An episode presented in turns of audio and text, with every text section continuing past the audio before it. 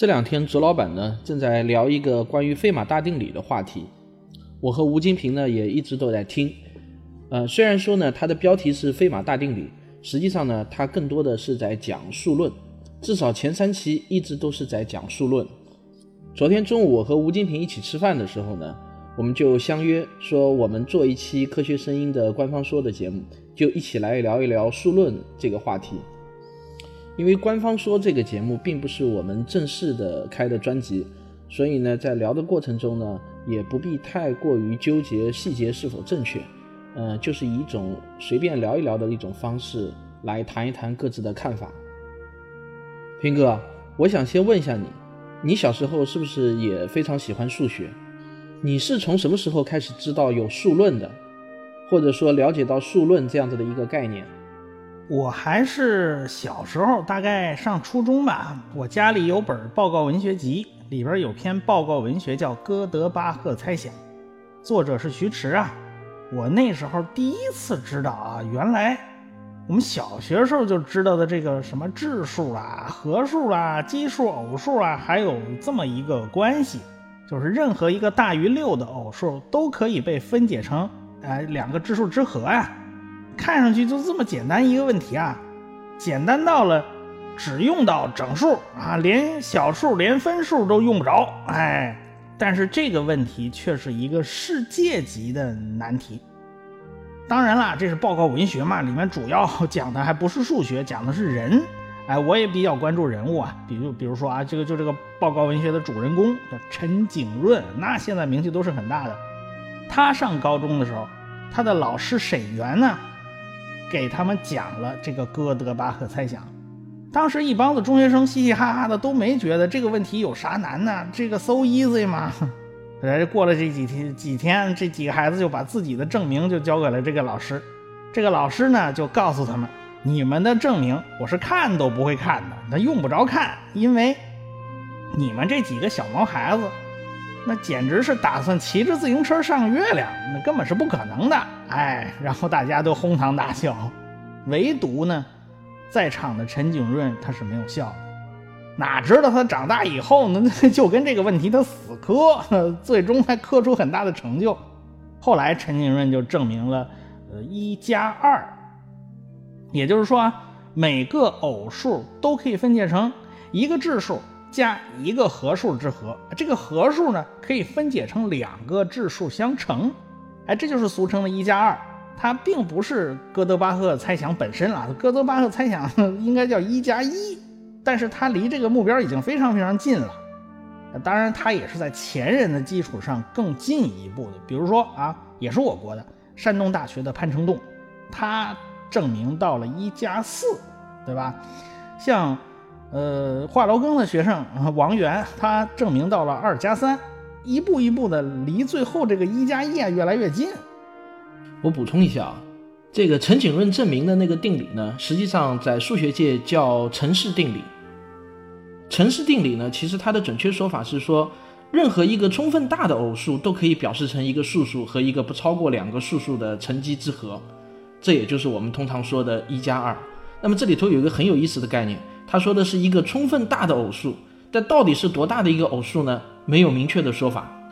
我忘记我是在什么地方看到过，曾经有人问过这个陈景润，说你这个充分大的偶数到底是多大？然后陈景润想了想，啊，给出了一个数字，好像那个数字反正很大，大概要达到几十亿这样子的一个概念吧，具体是多少我也忘了。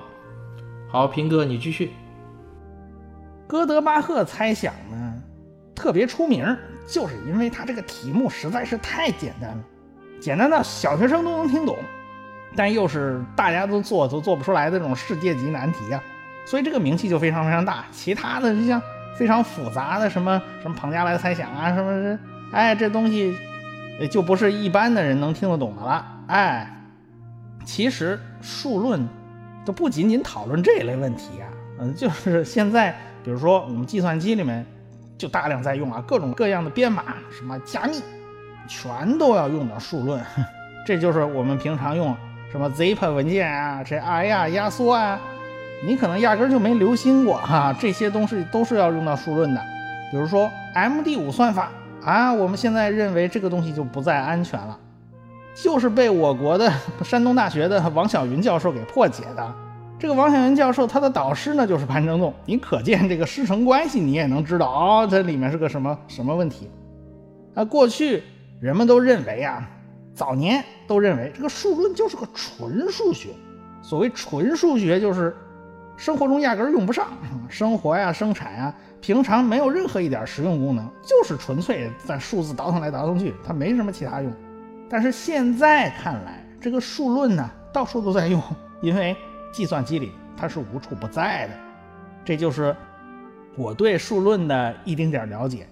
当然，我不知道汪姐你是怎么看这个问题的。我小时候呢，也是非常喜欢数学的，而且我印象中，从小学一直到高中，我的数学成绩也都是相当不错的。呃，那么我其实跟很多中国人一样，知道数论也是从哥德巴赫猜想开始的。呃，可能跟我们这个年龄差不多的人呢，都知道，我们小时候哥德巴赫猜想是相当的出名。那时候陈景润这个名字不亚于今天的各种各大网红啊，相当的出名。关于数论呢，前面平哥还有卓老板在他的节目中呢，都已经谈到了很多，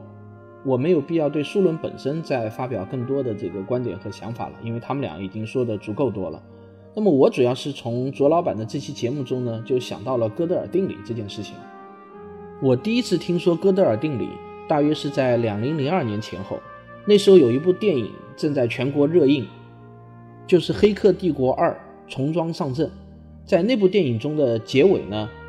尼尔和那个长得很像肯德基上校的白胡子老头有一段很长很长的对话。那段对话呢，长达我估计至少有个十分钟左右吧。很多人呢都看不懂那段对话，实际上在后来的很多影评中呢就提到了，在那段对话中其实讲的是哥德尔定理。我也是在从那个时候开始知道了有哥德尔定理这回事儿。于是从那个时候开始呢，我就对哥德尔定理产生了一些的好奇。于是呢，在网上也搜了一些关于哥德尔定理的描述。但说实话呢，在此后的很长一段时间中呢，我并不能真正的了解什么是哥德尔定理，因为各种各样的说法很多。哥德尔定理本身也是一个比较晦涩的一个描述。我记得在那个期间呢，我还和平哥在茶余饭后经常会热烈的讨论哥德尔定理，但是似乎那个时候大家对哥德尔定理到底是什么都不太说得清楚，一会儿说是这样，一会儿说是那样。大约是在三年前呢，我拿到一本书，这本书呢也是很厚的一本书，叫做《哥德尔埃舍尔巴赫》，简称为 G.E.B。这本书在科普界呢也是相当有名的一本书，作者叫侯世达，当然这是一个外国人，他起了一个中文名字叫侯世达。这本书大约有一百万字吧，整整一百万字，基本上就是在解释什么是哥德尔定理，以及哥德尔定理证明的过程。说实话呢，这本书很不好啃，要不是当时我处于一个特殊的环境之下，除了这本书没有别的书可以看，我估计我绝对是啃不下来的。但是当时呢，我把这本书啃了两遍，总算基本上搞懂了什么是哥德尔定理。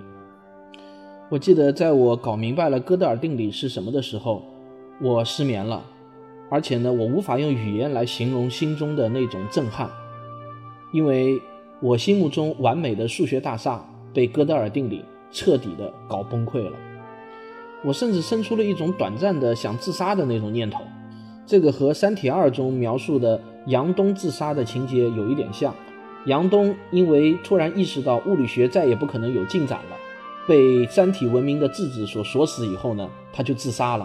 啊，我呢是突然似乎有一点体会到杨东的那种心境，当然这种情绪呢只持续了很短暂的一点时间就打住了，因为我毕竟不是一个痴迷的数学家，但是我相信哥德尔定理对很多真正的数学家来说。尤其是那些数论学家来说，所造成的冲击和影响一定是非常非常巨大的。我先用最简单的方式来给大家讲一下什么是哥德尔定理。哥德尔是一个犹太数学家，他跟爱因斯坦一样，因为怕遭受希特勒的迫害，和爱因斯坦一起逃到了美国。在美国的普林斯顿大学呢，哥德尔就和爱因斯坦是非常好的朋友，他们俩经常一起散步。大概在上世纪三十年代左右的时候啊，我这个时间记得不是很准确，因为我现在并不是在一边查资料一边谈，完全是凭着印象来说的。对于这些年代数字的记忆呢，呃，有可能是不准确，但是我觉得这个不重要。哥德尔在上世纪三十年代左右就做出了一个严谨的证明，他最后的结论是这样子表述的：在任何一个形式逻辑系统中，都必定存在既不能证实也不能证伪的命题。什么是形式逻辑？如果各位听众有兴趣的话呢，可以在网上搜索一下，是一个相当复杂的一个概念，不是三言两语能说清楚的。那么我只能告诉你，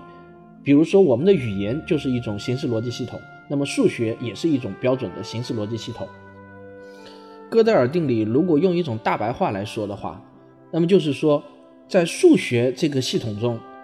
肯定有一些命题，你既不能说它是错的，也不能说它是对的。这个事情啊。绝对不能往下深想，如果你深想下去的话呢，哥德尔定理真的是不得了，因为在大多数人的心目中，包括在我的心目中，数学是最完美的一个东西，因为我从小就觉得数学是最精确的一种语言，数学里头它就不可能存在模糊的东西，每一个数学概念都有精确的定义，每一个数学定理都有严谨的推导和证明，在数学中是不可能出现模棱两可这样子的概念的。一个数论里头的命题，我要么可以把它证明是错误的，要么我可以把它证明这个猜想是成立的。在数学证明中有一种常用的方法叫反证法，这个大家都很熟悉了。也就是说，我先假定一个命题是成立的，那么如果我能由此推导出一些显而易见的矛盾，那么这个命题或者说猜想就被证伪了。这似乎是很严谨的一种证明，是天经地义的。难道这还能有什么错吗？是的，哥德尔呢就告诉我们，可能会存在这样的一些命题。如果你假定它是成立的，你可以导出显而易见的矛盾；但是反过来，如果你假定这个命题是对的，你也能导出显而易见的矛盾。那么这样子的命题就可以被称之为既不能证实也不能证伪。我的天哪，数学里头居然还有这样子的命题！不过，哥德尔在当时只是证明了这种命题一定会存在，但是他并没有明确的找到这样子的一个数学命题。就连侯世达在写《极一币》这本书的时候呢，也没有明确找到这样子的一个命题。不过，侯世达怀疑哥德巴赫猜想就很有可能是这样子的一个命题。不过，平哥，我听你说，好像最近数学界已经找到了第一个这样子的命题，是吗？我最近几年没有关注数论的进展。呃，这方面的情况，我想请你来给大家介绍一下。希尔伯特在二十世纪初的时候提了二十三个问题，呃，哥德巴赫猜想是其中的一个。当然，他提的二十三个问题的第一个问题叫做连续统问题，啊，这个问题在一九三八年大概就是被哥德尔证明 这玩意儿，想证明它否是搞不定的，呃，然后到了大概。一九六三年吧，又被科恩证明，想证明它正确是 搞不定的，所以这个问题好像就是一个既不能证明它为真，又不能证明为伪的这么一个问题。呃，现在闹的数学界很很挠头嘛。上个世纪六十年代大概算是集合论的一个很大的进展吧，就是证明它搞不定。但是到了这个世纪，好像又有点新进展，不知道现在到底是怎么样。关于哥德尔定理呢？我还想再往深里头补充几句。